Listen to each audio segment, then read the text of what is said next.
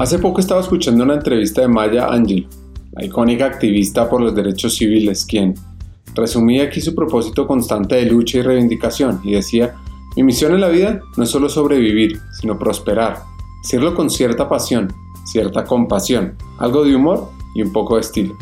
Esto lo veo reflejado en nuestra hacker de hoy, en Paola Restrepo, una mujer con pasión, dedicación y un gran sentido de buscar el desarrollo y la equidad, además de un estilo único. Disfrutemos su historia.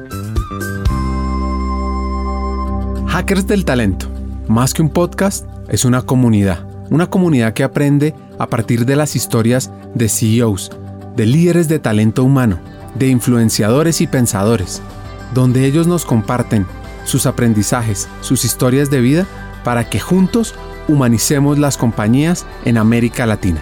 Disfruten el episodio.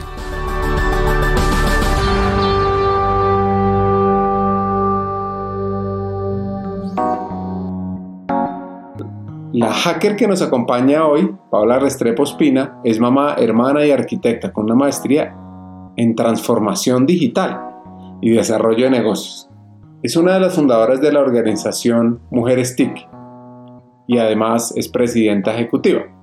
Su vida arranca en una familia liderada por una mamá emprendedora, empoderada y muy creativa. Pues empiezo por contarte que soy mamá de dos hijos maravillosos. Uno es, está estudiando medicina, ya está terminando, va a ser futuro médico, y de una niña que está terminando colegio y que además quiere ser ingeniera de sistemas, lo cual me engrandece el corazón al máximo, precisamente por la tecnología. Yo soy caleña, estudié en un colegio de monjas además, yo soy hija de una mamá paisa del eje cafetero, de toda esa zona del norte del valle del eje cafetero. Entonces una mamá muy eh, general, de esas mamás paisas que además criada sola con ella porque mi papá murió cuando yo tenía 10 años. Entonces pues me crié solo con mi madre, pero madre y padre, o sea, de cinturón permanente y de esas generalas que mandaban familia paisa de 12 hijos ella, de abuelos, porque en esa época recuerda que en el eje cafetero eran familias muy campesinas, digamos, de agro, con, con muchos hijos, entonces de familias de 12 hijos. Y yo fui única hija hasta los 18 años, que mi mamá se volvió a casar y tuve una hermana, pero fue casi como mi hija. Entonces yo tengo una hermana que le llevo 18 años, pero a la vez soy su mamá. Mi mamá murió hace 12 años, entonces pues nos quedamos mi hermana y yo, pues yo ya, ya vieja, yo y, y criando a mi hermana que estaba empezando la universidad, entonces pues ha sido como una hija más, ¿no? Muy enfocada a que siguiera una carrera, que estudiara, que fuera profesional, a que terminara, porque además a ella sí le tocó una época muy dura de la muerte de mi madre, que estaba empezando apenas carrera, entonces para ella sí fue difícil decir, ¿será que sigo, será que no sigo? Entonces, pues apoyando ese propósito. Existe una frase de la escritora chilena Isabel Allende que dice, ni siquiera sabemos lo fuerte que somos hasta que nos vemos obligados a sacar esa fuerza oculta. En tiempos de tragedia, de guerra, de necesidad, la gente hace cosas asombrosas. Es impresionante la capacidad humana para la supervivencia y la renovación. Esto lo aplicó muy bien Paola en diferentes circunstancias de su vida. El recuerdo eh, que más me emociona es, yo podría decir que precisamente la época del colegio, con como eran monjas, nosotros pues hacíamos muchas embajadas, desde coger los libros de la biblioteca y, esconderlos para las tareas y todo, y, eso era un grupo de mujeres que hacíamos pilatunas cada semana. Y de la época de malos recuerdos, yo creo que pues la muerte de mi papá. Yo estaba pequeña y la muerte de mi papá creo que me impactó muchísimo, pero yo vine a ser como responsable de eso ya cuando estaba grande, ya cuando veía que los papás estaban en las familias y que apoyaban muchísimo, porque pues yo estaba de ocho años cuando murió mi papá, entonces pues no tuve esa necesidad en ese momento, no era consciente de la necesidad en ese momento, sino cuando pasaron los años que ya entré a bachillerato, a la universidad, que ya veía que sí los papás hacían falta. Entonces ahí yo creo que esos son como los momentos amargos. Luego pues ya grande la muerte de mi madre, pero sí, esos como momentos malucos de, de recordar además. En su adolescencia generó una conexión con algo que no esperaba y decide estudiar arquitectura. Pues, ¿cómo te parece que mi mamá eh, se vuelve a casar? Se casa con un arquitecto la época de, adolescencia de uno que todo le gusta. Entonces yo decidí que como tenía una persona cercana que era arquitecta, pues eso era lo que yo iba a estudiar porque la arquitectura me encantaba, pues y, tenía campo de acción porque iba a tener un trabajo fijo directo cuando me graduara, entonces decidí que arquitectura era lo que yo quería. Pero en Cali eh, la arquitectura era muy complicada porque solo existía en ese momento en dos universidades, en una pública y en una privada. El reto era o pasar en la pública, bien difícil, o seguir eh, por la universidad privada. Yo fui muy cómoda y entré directo a la universidad privada y ahí me gradué de arquitecta en el año 93 en esa época yo me imaginaba trabajando en Nueva York con los mejores arquitectos del mundo, pero además uno se centra en una realidad siempre, en un sueño impresionante que aquí a nivel de arquitectura es complicado porque en los países latinoamericanos en esa época, de pronto ahora un poco, pero en esa época los diseños no se pagaban, entonces casi que uno regalaba los diseños para hacer una construcción y siempre uno veía los avisos cuando habrían convocatorias, entonces convocatoria para diseño y la construcción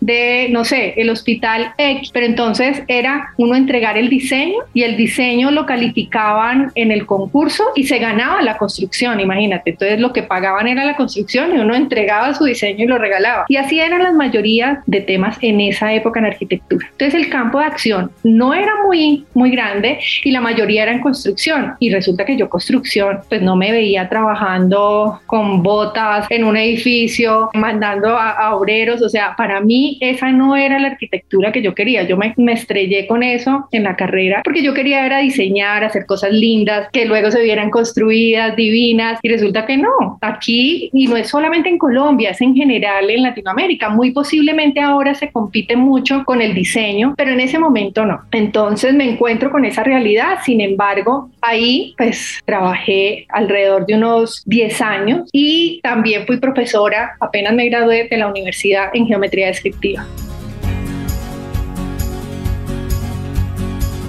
A mediados de los 90, Paola empieza una nueva etapa de su vida, asume un reto y es premiada por su creatividad.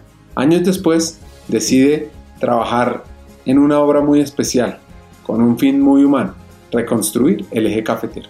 Para los que no recuerdan, en 1999 ocurrió un terremoto en esta zona de Colombia, el cual dejó más de 1.200 víctimas fatales y 13.000 estructuras de empresas, entidades del Estado y viviendas afectadas, además de cientos de miles de personas que sufrieron. Resulta que en segundo semestre abrieron un concurso de los que te estaba contando de arquitectura, ¿no? Donde uno hacía el diseño y se ganaba la construcción. Y uno de nuestros profesores de la facultad estaba participando en ese concurso, entonces escogió a dos alumnas que eran buenas en geometría y en diseño para que lo acompañaran y le ayudaran en ese proceso. Lógico, como uno era alumno, entonces pues se regalaba para todo, ¿no? Entonces listo, trasnochamos. ¿Y cómo te parece que eran los mejores arquitectos en Cali en ese momento? Que habían muy buenos y quedamos en segundo lugar. Como quedamos en segundo lugar, el primer puesto, que era un arquitecto que se llamaba Rodrigo Tascón, diseñaba cosas espectaculares, no solamente en, en Colombia, sino en Latinoamérica, se ganó el concurso y él lo primero que hizo fue ofrecernos trabajo. Entonces yo empecé a trabajar arquitectura desde el tercer semestre. Eso sí, como ayudante de, de, dibujo, pues en esa época no era AutoCAD, sino que eran las mesas rayando y trabajé durante seis años con este arquitecto hasta que me pasé, me ofrecieron un trabajo con la Sociedad Colombiana de Arquitectos para la reconstrucción del eje cafetero. Y me fui a vivir al eje cafetero para la reconstrucción. Y ya entonces dejé este arquitecto y me fui para a trabajar allá en construcción, que era lo que yo no me veía, pero el reto me parecía espectacular porque era reconstrucción, entonces por eso me había gustado. Paola, desde muy joven, demostró ser una mujer de retos y por eso una casualidad de la vida le cambió de nuevo su rumbo.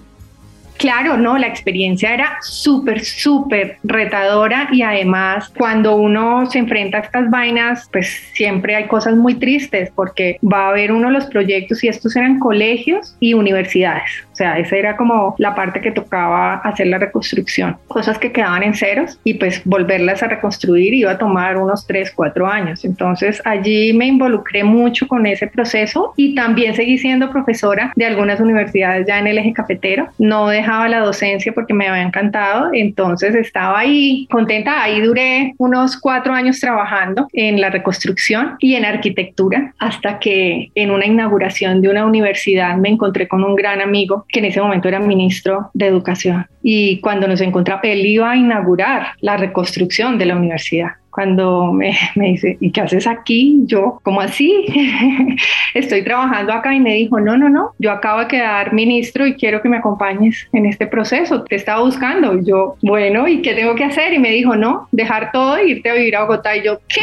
Y me dijo, sí, necesito a alguien de mucha confianza para que maneje unidad que se llama Ley 21 en el Ministerio de Educación. Entonces, pues piénsalo, te llamo en una semana y me avisas, imagínate. Entonces, pues yo me puse a analizar y yo dije, Dios mío, ¿qué hago? Me tocaría dejar todo, cerrar aquí, hacer, bueno, hacer todos los cambios, pero además en ese momento decía, esa oportunidad no se le aparece a todo el mundo, puede ser una oportunidad muy chévere. A la semana me llama y me dice, ¿qué hubo? Le dije, listo, acepto el reto y en dos días estaba ya aquí en Bogotá viviendo, imagínate. A nuestra hacker otra vez la vida le vuelve a abrir nuevos destinos, encuentra su pasión y decide seguir ese camino. Primera vez, no, pues yo Bogotá lo conocía, pero de paseo, pues pero nunca había vivido en Bogotá. Entonces ya llevaba viviendo en Cali, en el eje cafetero en, Pereira y ahora en Bogotá. Y en Bogotá arranco sin conocer Bogotá. Me compro en ese momento un carro para ir hasta el ministerio y yo vivía en la 100 con 11 para irme al otro lado. Me perdí unas cuatro veces en Bogotá para ir al ministerio y volver y ya había pico y placa en esa época. Entonces era el susto de regreso que me voy a pasar, que no sé qué, me tocaba llamar amigas, no había Waze en esa época como ahora.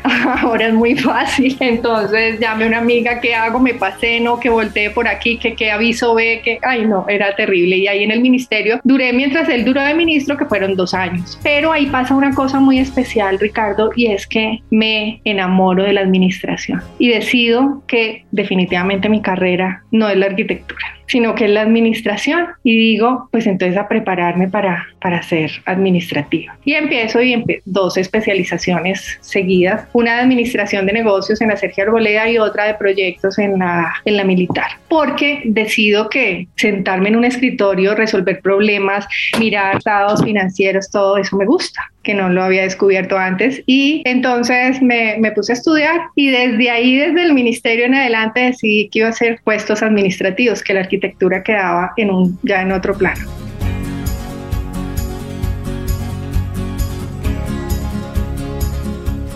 Así que fueron asumiendo nuevos retos. Siempre había ese espíritu de compañerismo, pero sin dejar al lado la competencia. Pero mira, Ricardo, lo que me pasó, ahí ya no volví a ser profesora porque ahí ya nunca más me quedó tiempo. Cuando ya tomé esa decisión, hasta ahí pude lograr manejar mi tiempo, digamos, dentro de las cosas. Y además por la ciudad, porque Bogotá me parecía una, una ciudad complicadísima para uno moverse de un lado a otro, tener varias cosas, entonces bien complicado. Pues ahora virtualmente es muy posible, pero en ese momento sí, se me complicaba. Entonces la parte de la docencia quedó también en un segundo plano y ya la parte de la universidad y todo ya empecé organizar.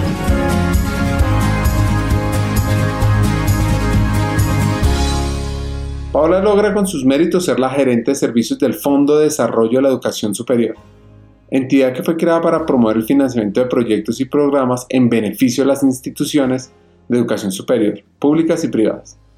Ella logró liderar la estrategia comercial para aumentar un 40% las instituciones asociadas. Me quedo en el ministerio con el ministro Lloreda, terminamos los dos años y llega la nueva ministra que entraba una mujer y todos hacemos renuncia protocolaria como tiene que ser, pero la que era secretaria general de ese ministerio queda de gerente de una entidad y hace un mini concurso para el segundo puesto como la subgerente y era una entidad de educación que agremiaba las universidades técnicas y tecnológicas para darles servicios desde financieros hasta servicios comerciales que les saliera más barato por estar todos afiliados, entonces es un fondo de desarrollo de educación superior. Yo participo en ese concurso y quedo y quedo de subgerente de esa entidad, pero ya es una entidad de educación, o sea, me pasé de arquitectura al Ministerio de Educación y me pasé a educación. Entonces yo ahí dije, este sector me gusta, me voy a quedar acá y empecé y, era la gerente de servicios, se llamaba ese cargo en ese momento, empecé a diseñar servicios para las universidades, servicios que agregaran valor. En ese cargo estuve más o menos cuatro años, que era como la segunda después de la gerente, hasta que abren la convocatoria para la Federación de Software. Y alguien me dice, óyeme, ¿por qué no participas? Y yo, en software, a ver, yo no tengo ni idea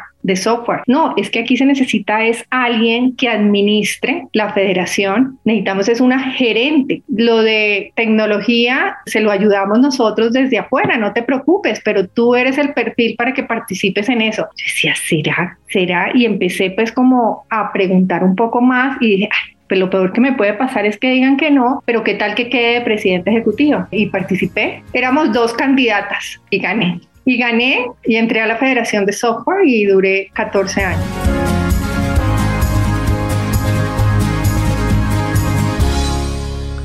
Nuestra hacker llega a la presidencia ejecutiva de FedeSoft, Federación Colombiana de la Industria Software y TI. Desde su primer día, una de sus metas fue impulsar la participación de las mujeres en los temas tecnológicos.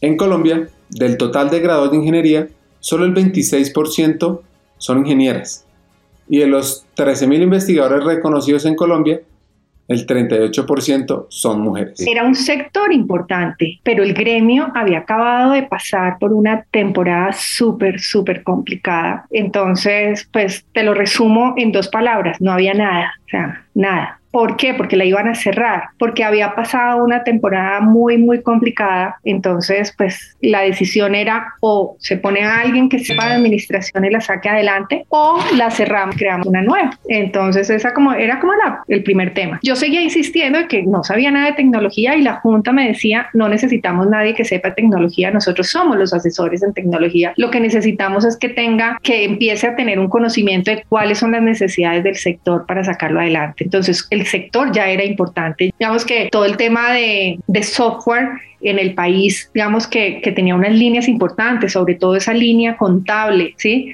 Empresas que ya hacían unos software y exportaban hacia el mundo software contable. Entonces, digamos que había, y había alrededor de unas 500 empresas en Colombia interesantes, ¿sí? Digamos que, que se podían mapear, que era de importancia. Entonces, era un sector que prometía muchísimo en ese momento y empezamos a trabajar muy fuerte, éramos dos personas, la secretaria y yo, y a sacar el gremio adelante. Los tres primeros años, te cuento, Ricardo, fue durísimo, durísimo, porque además pues, veníamos con unas deudas grandes en la DIAN, o sea, como limpiando un poquito como todo el tema financiero, como el tema estratégico, que la gente volviera a creer en la federación, trabajar con gobiernos. Yo cuatro gobiernos, entonces cada que un gobierno llegaba y se iba, era volver a empezar, volver a tocar la puerta, mire, aquí estoy yo. Y como era un gremio que en ese momento no era tan fuerte como lo es hoy, sino que estaban, pues, digamos que estaba apenas arrancando en crecimiento, entonces pues era bien difícil que a uno le, le pararan bolas, ¿no? Pero bueno, eso, la constancia yo creo que es, es lo principal. Y las redes, ahí yo tengo muchos, muchos, muchas enseñanzas y es que definitivamente uno primero, las redes, que uno se pueda conectar con la gente y pedir, siempre pedir la ayuda. Uno como mujer no está acostumbrado a pedir ayuda y resulta que cuando uno levanta la mano le llega la ayuda de donde venga, con esas redes de contacto de si yo no lo tengo, lo puedo ayudar le puedo hacer, le puedo presentar, venga, vamos, lo llevo de la mano. Entonces, eso me ayudó muchísimo. Y los empresarios todos, además, un mundo de hombres, ¿no? Entonces, cuando yo llegué, yo creo que las mujeres eran contadas con la mano. Eran 25 afiliados en ese momento, 25 empresas afiliadas. Y creo que eran dos mujeres en todas esas 25 empresas en ese momento en tecnología. Entonces, ese fue también el otro gran reto y era empezar a trabajar para que más mujeres estuvieran vinculadas a estos sectores. Así que sigue cambiando, nuevo reto, negociación con el mundo gubernamental.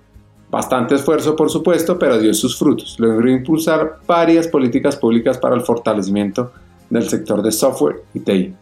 Me sube la energía, muchas cosas por hacer. En, ese momento todo estaba por hacer. Y eso era una ventaja, Ricardo. Cuando tú tienes todo por hacer, todo lo que hagas se nota, se ve, ¿sí? Por más pequeño que sea, se vuelve gigante. Entonces, todos los impactos que uno podía hacer desde ahí para el sector eran importantísimos. Entonces, se lograron muchas cosas normativamente. Por ejemplo, que el sector necesitaba tanto en ese momento. Eh, se lograron cosas como beneficios tributarios, cosas que ayudaban a las empresas. Entonces, cuando yo miro hoy hacia atrás y digo, ese camino recorrido valió la pena porque se fortalecieron o se fortaleció esta industria o por lo menos una industria que tuvo a quien tocarle la puerta para decirle, óyeme, habla por mí o ayúdame con este problema o somos un grupo de empresas que estamos exportando y necesitamos bajar esto o cambiar esto. Y los cambios que se realizaron fueron importantísimos. Entonces yo creo que eso te llena de satisfacción, no porque tú lo hayas hecho, porque igual esto es una ayuda de muchos, de muchos uniendo esas cabezas, pero sí porque te vuelves la parte como central, alinear todas esas personas para que se logren estos sueños que se volvieron realidad, ¿no?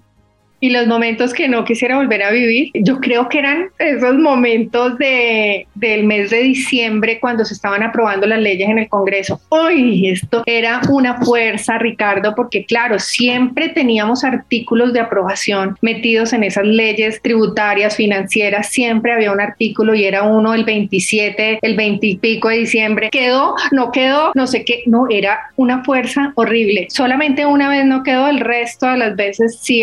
Eh, algunas nos cambiaban cosas, pero siempre, pero era una fuerza tenaz y cuando no quedaba, pues era un trabajo perdido de más de un año que uno lamentaba siempre, eh, ay, qué pesar, porque era una oportunidad para el sector grandísima y básicamente casi todas en beneficios eh, tributarios para aumentar exportaciones o beneficios para aumentar las ventas, entonces sí, eso daba, daba lástima. Y alegrías muchas, además porque este es un sector donde se crean muchas empresas, pero además las empresas, bueno, ahora con la pandemia sí cierran, pero en ese momento las empresas todas crecen y la manera como ya se desaparecen es porque las compran o las fusionan con otras. Entonces es un sector de muchas satisfacciones a lo largo de ese proceso de los 14 años donde vimos crecer muchísimas empresas que hoy son grandes empresas de mostrar a nivel mundial. Paola se apasionó por el mundo de la tecnología a tal punto que duró 14 años en Fedesoft, donde logró metas increíbles, aumentó las empresas afiliadas de 100 a 600 en solo 5 años el cambio en el gobierno del ministerio que antes era de tecnología, de, perdón, que antes era de Ministerio de Comunicaciones al Ministerio de Tecnologías de la Información. Ese fue un paso importantísimo que era ya decir, vamos a tener un interlocutor válido en el gobierno para uno ejercer, digamos, un liderazgo en este sector. Entonces, muy chévere. Empezamos 25 empresas en el momento que yo arranqué. Empezamos, no, ya venían 25 empresas y en el momento que salí, 600 empresas en la federación. Entonces, un bien, bien importante. Bueno, entonces, 14 años, 14 años era más que suficiente. Yo cuando llegué a la federación prometí que me iba a quedar alrededor de unos 5 años. Pasaron los 5, no, todavía hay muchos retos por hacer. Pasaron los 10 años, no, todavía quedan muchos retos por hacer. Y cuando cumplí 12 años, dije, ya es suficiente. Yo creo que yo ya quiero generar otra dinámica en mi vida, quiero mirar de verdad cómo apoyar y, y hacer consultoría en las empresas. Ya conozco este sector y ya sé cómo se mueve, ya suficiente. Y empecé a hablar en ese momento con la Junta de que ya me quería retirar y mi retiro conversado duró dos años, entre que sí, que no, que mire, que esperemos más, que esperemos a junio, que esperemos la próxima asamblea, hasta que en diciembre del 2019 ya se da y me retiro el 30 de enero del 2020 sin pensar que llegaba una pandemia, ¿no? Pero por fortuna yo había pensado que me retiraba de la federación y daba un descanso por ahí de unos seis meses que me iba a visitar a mi hermana, la famosa hermana que te conté, que es como mi hija, que estaba viviendo en México en ese momento. Entonces dije, pues me voy unos meses a acompañarla y a estar, o sea, para mí era un descanso para hacer un corte en mi vida y arrancar en otra cosa. Y llega esta pandemia y nos cambian los planes totalmente, yo creo que al 100% de, de nosotros. Y pues ya que viaje ni que nada, en, encierro total, pero esto me da la oportunidad para empezar a mirar los proyectos que yo tenía detenidos y que, que era lo que quería hacer y arranco entonces eh, a partir de junio con otras nuevas cosas. La escritora española Carmen Martín Gaite tiene una frase que aplica a Paola y es, mientras dure la vida, sigamos con el cuento. Y es que ella siguió con el cuento, con el cuento del mundo tecnológico. Pues te cuento que ha sido difícil, Ricardo, porque uno piensa que simplemente como cierro las cortinas, me volteo y hasta luego, ¿no? Pero resulta que tú has girado en el sector de tecnología durante 14 años, con empresas todo el tiempo, las mismas empresas durante 14 años, donde conoces la gente, el gobierno, todo. Entonces cerrar esa ventana del todo es complicadísima. Y por más que yo dije, la voy a cerrar y me voy a dedicar, sí a tecnología, pero a otras cosas, siempre te vas llevando por el mismo camino te va haciendo la búsqueda y es ahí cuando me parece muy chistoso porque aparece un grupo de, de, jóvenes creando una empresa y hay uno de ellos me busca y me dice es que necesitamos que nos ayudes en este proceso de creación de empresa, que es una empresa de computación visual, de biometría. Un reto que pues para mí era completamente nuevo, pero era chéverísimo y dijo, me apunto y ahí me encerré con ellos a esa creación de, de esa empresa y, y chéverísimo. Me ha parecido el tema de emprendimiento duro, durísimo,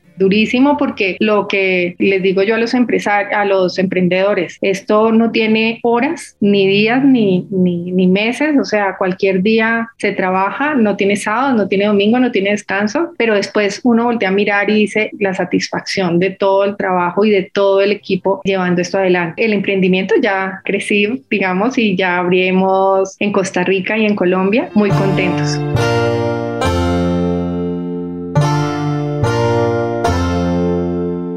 FEDESOFT calcula que se requeriría unos 162 mil profesionales para el 2025 en este sector. Y en la actualidad, tan solo el 35% del sector de las TIC está conformado por mujeres. Y de los profesionales graduados en talento TI del 2019, solo el 23% fueron mujeres. Esto preocupa a la organización de mujeres TIC que lidera Paula. Mujeres TIC nace hace tres años en una conversación de esas tertulias de mujeres que decimos de amigas, reunámonos en ese momento, nos éramos ocho, nueve mujeres, nos reunimos en un sitio en Bogotá a tomar café y a, y a chismear como hace uno con las amigas. Y bueno, ¿qué vamos a hacer? Todas somos de tecnología, mujeres líderes dentro del sector. Eso fue eh, hace tres años, estaba inclusive la ministra de ese momento y dijimos, pues creemos algo, miremos algo por la preocupación que te decía ahora y es la participación de tan pocas mujeres en el sector pero no solamente esa participación, sino incentivarlas a que estudien, porque ese es el problema, es que no hay participación tampoco porque pues, no hay mujeres, entonces pues también es muy complicado. Entonces empezamos a trabajar hace tres años, 11 mujeres, de las cuales todas muy líderes dentro de sus profesiones, a trabajar muy fuerte, pero con la llegada de la pandemia, te cuento, Ricardo, que esa fue una de las precisas análisis que, que hicimos y es, bueno, ahora sí, ahora es que más necesitamos mujeres en este sector. Estamos en un mundo tecnológico, necesitamos mujeres tecnológicas y ojalá esa brecha de este sector se llene de mujeres. Entonces, ¿qué vamos a hacer? Bueno, no, entonces arranquemos registrando la asociación. Dijimos, bueno, somos 11, entonces una junta directiva, cinco principales, cinco suplentes y una presidenta ejecutiva. Y entonces yo quedé presidenta ejecutiva. Estamos en este momento organizando la casa, porque ya veníamos trabajando hace tres años, teníamos ya capítulos, o sea, tenemos en Cali un capítulo en Medellín, un capítulo en Bogotá, un capítulo de Mujeres TIC, pero no estaba, digamos, registrado como una asociación legalmente constituida. Y eso es lo que estamos haciendo en este momento, diseñando como esas normas, reglas de ingreso, porque hay muchas mujeres que quieren hacer parte de Mujeres TIC Colombia, hay muchas mujeres que quieren ayudarnos a trabajar lineamientos, digamos, que nos hemos trazado como metas. Hagamos una pausa. Hackers del Talento busca humanizar las compañías compartir experiencias y mejorar la realidad laboral en Hispanoamérica.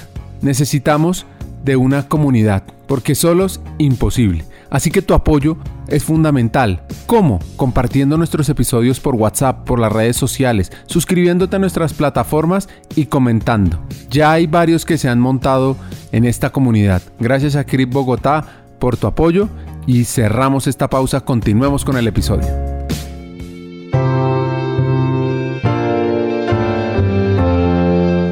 Así que esta hacker cada día trabaja por acercar las nuevas generaciones a la tecnología, para que conozcan los retos actuales que tienen las empresas frente a este tema y puedan ser dinamizadoras de innovación y desarrollo. Mira, Ricardo, yo soy de la teoría que si queremos de verdad generar un cambio gigante, debemos desde los colegios empezar a involucrar temas no solamente de tecnología, sino temas STEAM, donde uno pueda resolver problemas de manera creativa y con el uso de la tecnología. Y eso va a ser varios va a tener varios impactos. El primero es que cuando tú te gradúes de bachillerato vas a poder tener tu primer empleo, inclusive sin ni siquiera entrar a estudiar una carrera o un técnico, un tecnológico, por lo menos ya ahí tienes resuelta una parte de tu vida laboral como tal, que es un primer empleo, y resuelves a las empresas también esa necesidad de los que necesitan conocimientos básicos en tecnología, no sé, como desarrollar una página web o desarrollar un sistema sencillo. Entonces, ahí es una. El segundo impacto que tienen es que por lo menos las niñas se dan cuenta que este trabajo no solamente es para hombres, sino para mujeres también. Y vamos a empezar a enamorar a las niñas y a los niños de la tecnología. Es más fácil uno involucrar cuando ellos ya salen que continúen en ese proceso a que cuando salgan y digan, ay, no, matemática, no, no, no, no, no, eso no es para mí, ¿sí? O sea, involucrarlos desde pequeños es como meterlos ya en la dinámica de que ese es el mundo y que esto es habilidad que necesitamos para un presente y para un futuro, ¿no? Entonces, esos cambios yo pienso que sí se notaría. Primero, el sector, no solamente el de tecnología, sino los demás sectores se apalancarían en ese recurso que, que empieza a salir y más bien especializarse en una educación siguiente, ya especializada en por dónde, así como cuando uno tiene las líneas, yo me quiero especializar, no sé, en educación y tecnología, en finanzas y tecnología, o en sí, pero que ya tiene ese conocimiento inmerso y ese trabajo potencial que cuando te gradúas lo puedes desarrollar.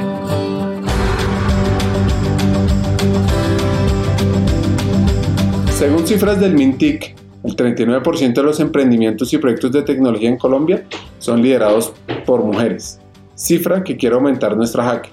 Ella también nos amplía que solo el 11% de mujeres estudia temas STEM, es decir, ciencia, tecnología, ingeniería y matemáticas? Pues mira, yo creo que hay muchísimo por hacer, incluyendo que cada una de las mujeres que estamos actualmente en tecnología deberíamos, digamos, adoptar en el tema de evangelización a otras mujeres para que se vinculen, porque es que tenemos un problema complicado en este momento, Ricardo, y es que las niñas no quieren estudiar estos temas. Uno, por todos los estereotipos, los sesgos conscientes, inconscientes que tenemos los padres de familia desde pequeños. Dos, porque no vinculamos a las niñas en los colegios en este tipo de cosas, de creatividad, de materias STEAM, de temas que tienen que ver con tecnología, con la construcción, digamos, de, de retos, incluyendo tecnología. Entonces, pues no hay cómo estas niñas se enamoren de esos temas. Y segundo, pues ojalá uno después de crece y sale del colegio, tú le vas a decir a tus papás, por ejemplo, es que quiero estudiar ingeniería de sistemas, pues el papá te abre unos ojos así de gigantes y te dice, óyeme, no, escoge algo que sea para niñas, o sea, que sea para mujeres entonces tenemos unos sesgos de culturales y llegas a la universidad y te encuentras con que eh, quieres estudiar ingeniería de sistema, tecnología, todas estas materias y son 30 hombres y dos mujeres y empieza este proceso complicadísimo. Entonces hoy actualmente solo el 11% de las que estudian tecnología son mujeres. Entonces imagínate el reto que tenemos gigante de convencer, ojalá lleguemos, pero si nos ponemos a ver cuántas mujeres estudian en educación técnica, tecnológica y superior, son eh, más del 50%, o sea, hay más mujeres estudiando que hombres, solo que de ese 100% que estudian tecnología, solo el 11% son mujeres. Entonces imagínate el gran reto que tenemos.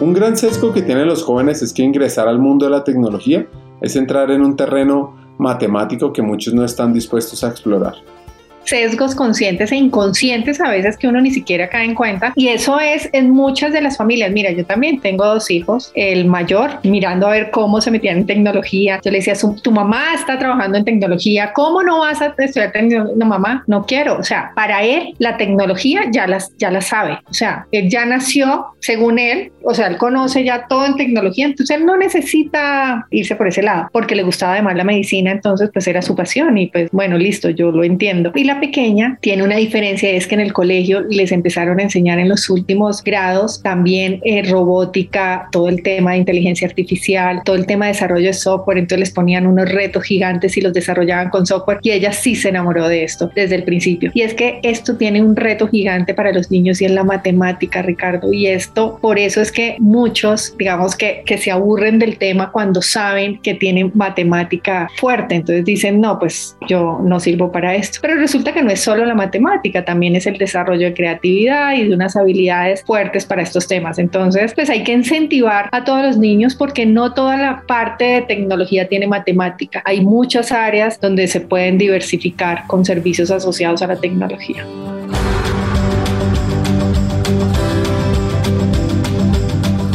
Según un estudio de Peterson Institute for International Economics, que concluyó que incluir a mujeres en posiciones de liderazgo podría aumentar la rentabilidad de las empresas entre un 15 y un 26%. Sí, y yo creo que lo que dices es cierto y eso tiene mucho que ver en la resolución de problemas. Por eso es que hay que incentivar tanto a las niñas en estos proyectos, por ejemplo, de innovación, no solamente de tecnología, sino que tienen que ver con crear y con innovación, porque ese complemento de cómo responden las mujeres es diferente a cómo responden los hombres en la generación y en el resultado de un problema. Y es precisamente, esa equidad y esa unión de estos dos, es que ni siquiera es porque uno defienda el feminismo y es que todas tienen que ser mujeres y es que sí, no, es sencillamente porque ese cruce y esa unión de los géneros es lo que hace precisamente que aumente toda esa, eh, si lo queremos llamar en términos empresariales, esa productividad de las empresas. Entonces, pues esto no solamente es un llamado a vincular a las empresas a más mujeres, sino a las mujeres porque hay una oportunidad gigante, gigante, no solamente en el presente, sino en el, en el futuro y no solamente en Colombia, sino en el mundo. Ahora hay empresas de afuera que todos los días preguntan por personas que sepan de desarrollo de software o de tal tecnología o de tal otra o de tal conocimiento y no importa que no lo sepan, complicadísimo, porque es que sabes que Ricardo tenemos también un problema y es la inseguridad de las mujeres. Y no es tanto la inseguridad como uno para hacer las cosas, sino para presentarse a las cosas, porque somos tan perfeccionistas. Entonces, por ejemplo, una empresa saca y dice, es que tiene que tener el 60% de, de inglés, por ejemplo. Y la mujer dice, no, es que yo como que tengo solo el 30. No, yo mejor no me presento porque estoy segura que no voy a quedar. Mientras que tú le pones esa misma línea a un hombre y un hombre dice, no, yo tengo el 30, pero no,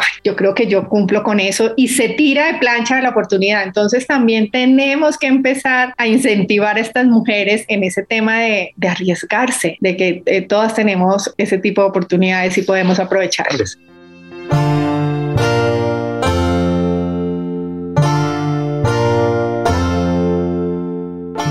Existe una frase de la escritora neoyorquina Susan Sontag. Amo las limitaciones porque son la causa de la inspiración. Pues realmente Paola está inspirada. Las limitaciones que ha encontrado para que las mujeres se desarrollen en el mundo de las TIC la ha empoderado para abordar esta problemática junto a muchas mujeres es impresionante, pero, pero yo creo que eso se va a ir quitando. Eso toca incentivarlas. En, yo pienso que la solución es los colegios, Ricardo. Si nosotros o los gobiernos empiezan a interesar, porque desde pequeñas empecemos a vincular todas estas materias en los currículos de los colegios, más niños, no solamente niñas, sino niños se van a enamorar de las tecnologías y vamos a tener cada vez más equidad en las empresas para trabajar en tecnología. Y ese es un reto gigante que tenemos en Mujeres TIC y es no solamente incentivar a las niñas, niñas, sino también estos temas atractivos, sexys para, para todas las niñas y niños eso precisamente lo que estamos haciendo y es que si bien es cierto somos 11 líderes que creamos, ya tenemos creadas tres capítulos que son Medellín, Cali y Bogotá. En cada uno de esos capítulos hay un grupo de mujeres también líderes de que están trabajando en empresas de tecnología en las regiones y son líderes y lo que estamos haciendo con cada uno de los capítulos también es haciendo un directorio de mujeres en tecnología, porque ¿qué pasa? Hay mujeres y mujeres, unas mujeres tenaces en temas que tienen que ver con TI o con tecnologías de la información, pero no las tenemos identificadas. Por eso cuando alguien pregunta, es que necesito para un panel, porque ahora se ha convertido que todos los paneles de tecnología son puros hombres, entonces necesitamos empezar a visibilizar a esas mujeres. Por eso estamos haciendo como ese directorio de dónde están ubicadas estas mujeres, qué es lo que están haciendo, cómo, en qué temas están, en qué tecnologías se están especializando para poder visibilizarlas un poco, porque si bien es cierto hay pocas, pero hay un número importante en nuestro país trabajando en tecnología de la información.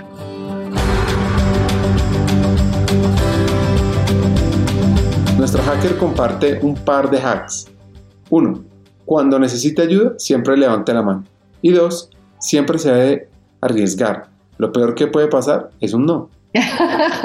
el mejor consejo que me han dado es cuando necesite ayuda, levanta la mano. ¿Y por qué lo digo? Porque también eso va en línea de las mujeres. Nosotros somos muy dadas a no pedir ayuda. Y ese es yo creo que uno de los consejos mejor que me han dado y lo he sabido manejar absolutamente para todo. Levantar la mano cuando necesito ayuda. Y el que yo doy, estábamos hablando ahora de precisamente arriesgarse. Arriesgarse. Uno como mujer debe ser arriesgado y no como mujer, como persona. Yo pienso que cuando uno quiere algo, uno debe arriesgarse precisamente a dar esos primeros pasos, pero sí, si definitivamente uno es consciente de que no está cumpliendo los requisitos o no está cumpliendo el tipo de formación o no está cumpliendo nada, de todas maneras, arriesgarse. Lo peor que puede pasar es que le digan a uno que no, mejor dicho, uno ya tiene el no asegurado. ¿Qué tal que la cosa se voltee y tenga uno la oportunidad? Entonces, eh, muchas mujeres nos perdemos de unas oportunidades valiosísimas precisamente porque no somos arriesgados.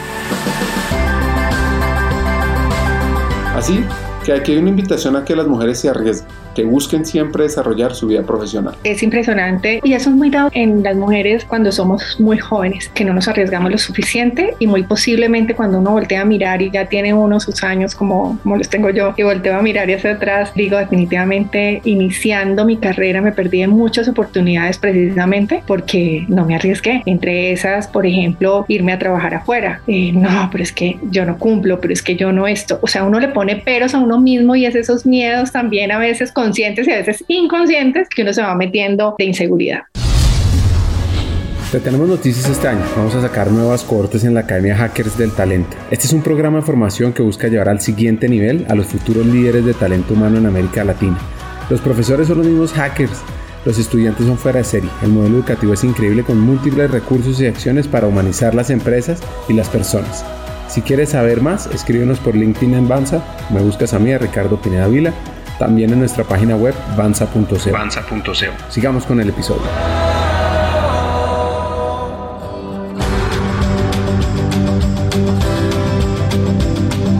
Para ir cerrando nuestro episodio, nos comparte su actual hacer, pero sobre todo su actual pasión. Estoy ahora asesorando emprendimientos para ayudarles en el proceso de aceleración, entonces estoy ayudando en varios emprendimientos. Estoy en juntas directivas, que eso también me permite dar un granito de arena en mi experiencia, en mi conocimiento. Estoy en cuatro juntas directivas y estoy asesorando también empresas para transformación digital, dictando conferencias. Entonces, pues me muevo, digamos ahí, suave, suave, pero, pero feliz. Escuchar la historia de Paola, su pasión por democratizar el mundo de las TIC y cerrar las brechas de género, nos inspira a todos. Aquí les dejo los hacks más importantes. El primero, nada es imposible, uno mismo se pone los límites. Así que invito a las mujeres a que se empoderen aún más. 2. Cuando necesites ayuda, siempre levanta la mano. Y 3. Siempre se debe arriesgar. Lo peor que puede pasar es un no. Para mí, todo eso se resume en lo siguiente, y es que las mujeres deben arriesgarse, y juntas, con más hombres también de la mano, lograrán surcar los caminos para empoderarse en el mundo de las TICs. Hasta un siguiente episodio y sigamos hackeando el talento.